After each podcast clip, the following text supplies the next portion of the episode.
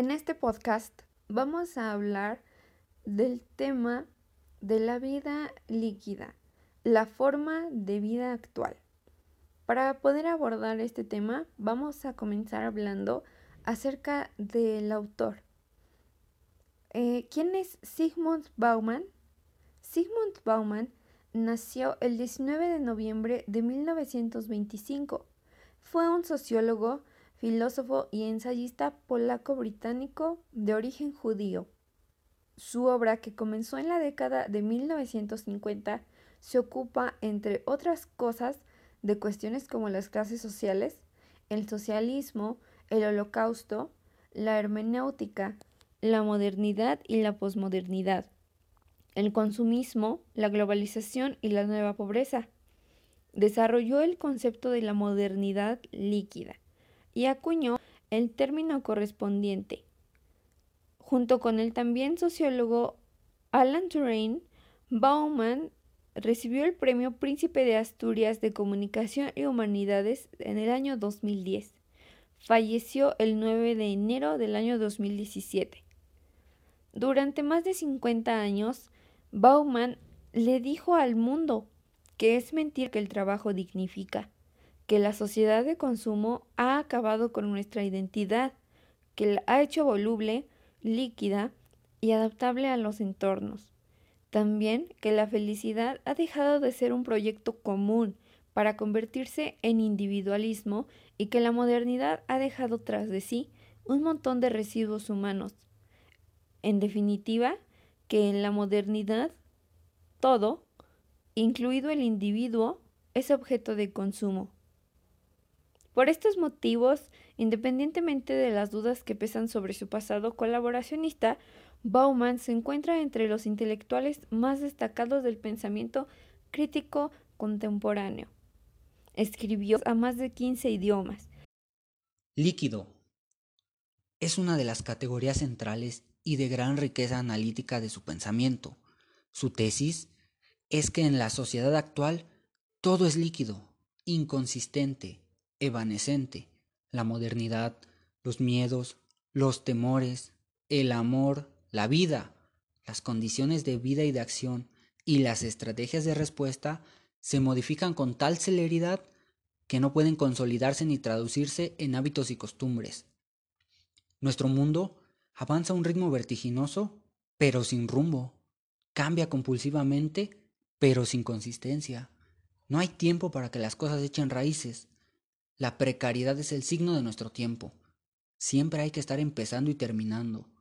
Pareciera que el imperativo categórico fuera estar poniéndose al día constantemente. Las cosas se adquieren y se desechan con una celeridad compulsiva. Las capacidades se tornan discapacidades en un abrir y cerrar de ojos. La apelación a la experiencia es signo de decrepitud.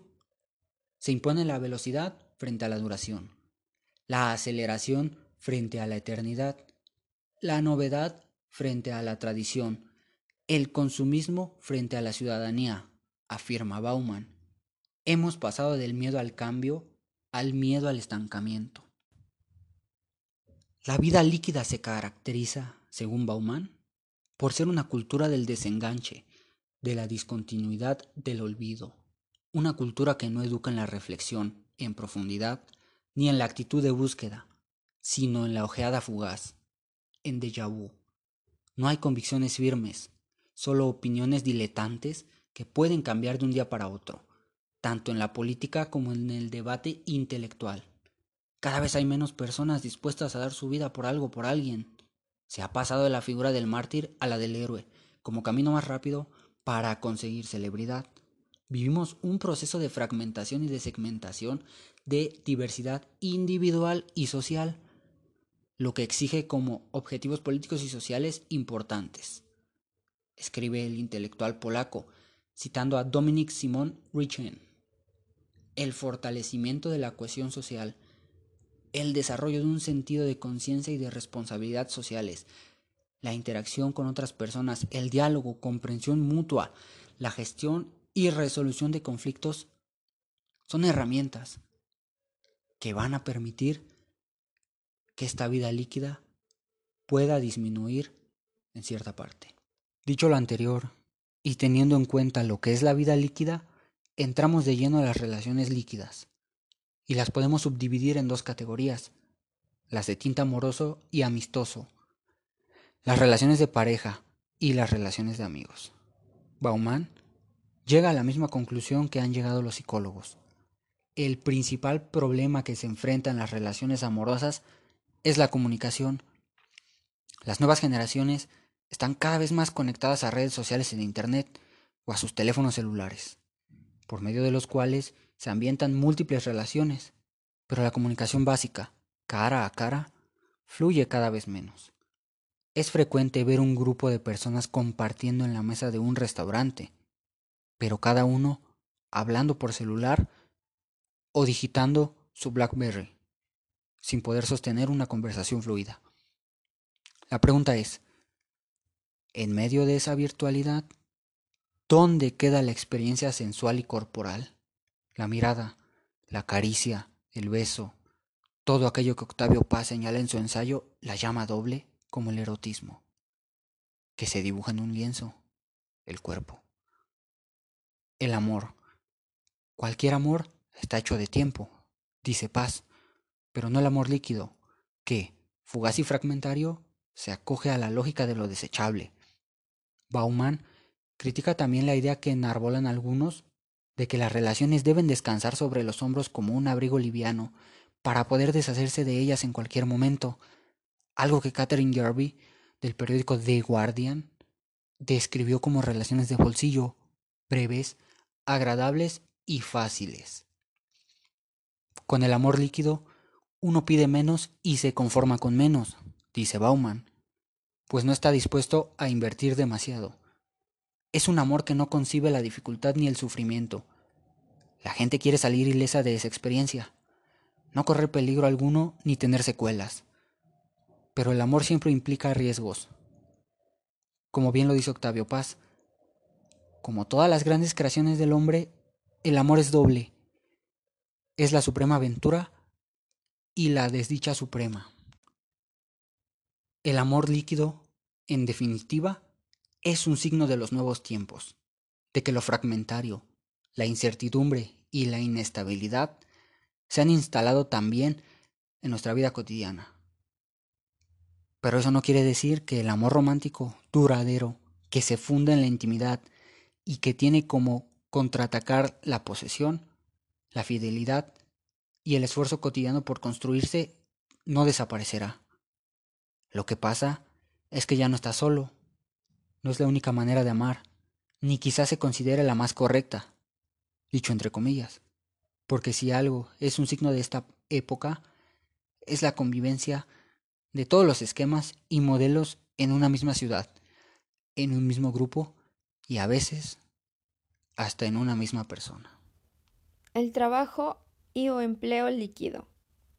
Un claro ejemplo de este aspecto es que nuestros abuelos y padres entraron a trabajar en una empresa cuando acabaron la universidad, incluso muchos de ellos sin estudios profesionales previos, y se jubilaron en el mismo lugar 40 años o poco más después.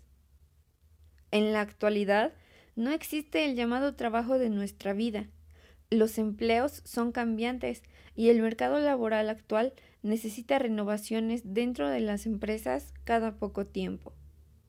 Las empresas buscan a personas volubles, con capacidad de reinventarse y que puedan viajar a otra ciudad cuando sea necesario. Pernas que lo den todo en el trabajo aún sabiendo que pueden ser reemplazadas en cualquier momento si no cumplen con las expectativas. Una prueba de esto en la actualidad es la existencia del outsourcing, y sus servicios para las grandes empresas.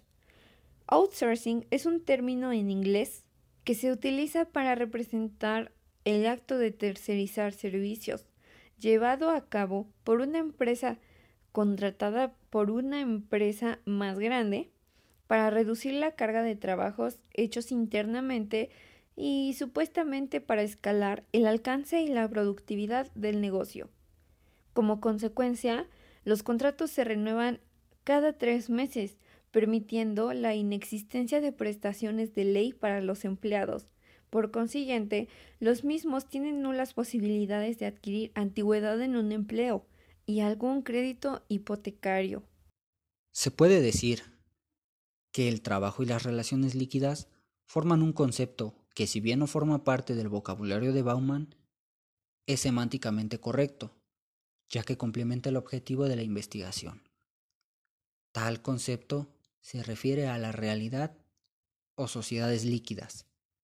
La realidad líquida de Bauman consiste en una ruptura con las instituciones y las estructuras fijadas. En el pasado, la vida estaba diseñada específicamente para cada persona, quien tenía que seguir los patrones establecidos para tomar decisiones en su vida. En la modernidad, el filósofo polaco afirma que las personas ya han conseguido desprenderse de los patrones y las estructuras, y que cada uno crea su propio molde para determinar sus decisiones y forma de vida. En la vida líquida, la sociedad se basa en el individualismo y se ha convertido en algo temporal e inestable que carece de aspectos sólidos. Todo lo que tenemos es cambiante y con fecha de caducidad en comparación con las estructuras fijas del pasado. Muchas de las cosas que explicó Bauman hace 17 años en su obra Modernidad líquida y las que la siguieron se han convertido en una realidad en nuestros días. El sociólogo logró explicar el funcionamiento de la sociedad actual y determinar la relación de las nuevas generaciones con conceptos como el amor, el trabajo o la educación. En la sociedad actual no podemos aferrarnos a nada, porque todo es cambiante y efímero, todo es líquido, y la posibilidad de perderlo todo es más que probable. Tales motivos hacen imposible escapar de esta sociedad líquida. La realidad líquida cada vez nos consume más, y parece ser que esta realidad será la forma que va a regir las sociedades en al menos otros 100 años.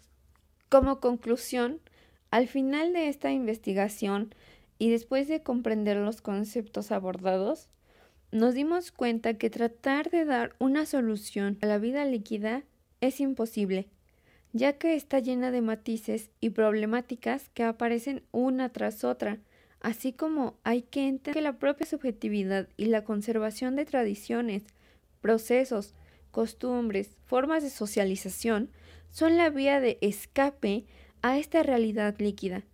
Si bien caemos en un dilema, porque incluso estos mismos se transforman en cierta parte en algo líquido ya que son momentáneos. Dentro de ellos, el objetivo y origen de los mismos hace que se abra una brecha entre lo líquido y lo duradero. Es decir, gracias a las costumbres de hoy mantenemos, llámese Día de Muertos, Navidad, Día de Reyes, incluso los cumpleaños de algún ser querido, de algún amigo, esas fechas y momentos son los que nos hacen darnos cuenta de que aún en un mundo lleno de liquidez, hay ciertos detalles que pueden ser la clave para voltear la jugada y poco a poco ir ganando a lo momentáneo y lo fugaz. Es un tanto increíble saber que la individualidad que nos está destruyendo lo duradero podría ser también la herramienta que nos ayude a pasar de lo individual a lo colectivo es posible. Con mucho trabajo y esfuerzo, tal vez algún día se podrá lograr el objetivo. Este fue un trabajo realizado por Ávila Basurto Brian Alejandro y por Vega Ríos Michelle Montserrat del grupo 1502 de la materia de Teoría Social 5 de la carrera de Sociología en la Facultad de Estudios Superiores Acatlán, Universidad Nacional Autónoma de México.